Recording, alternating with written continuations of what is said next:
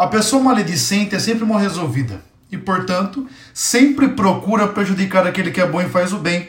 Afinal, a vida do justo incomoda, é uma luz que dissipa as trevas do pecado. Nesse sentido, sejamos gente que incomoda vivendo a virtude. E olha, é interessante que no Evangelho de João, Jesus tem uma hora determinada, e essa hora é propriamente a sua paixão.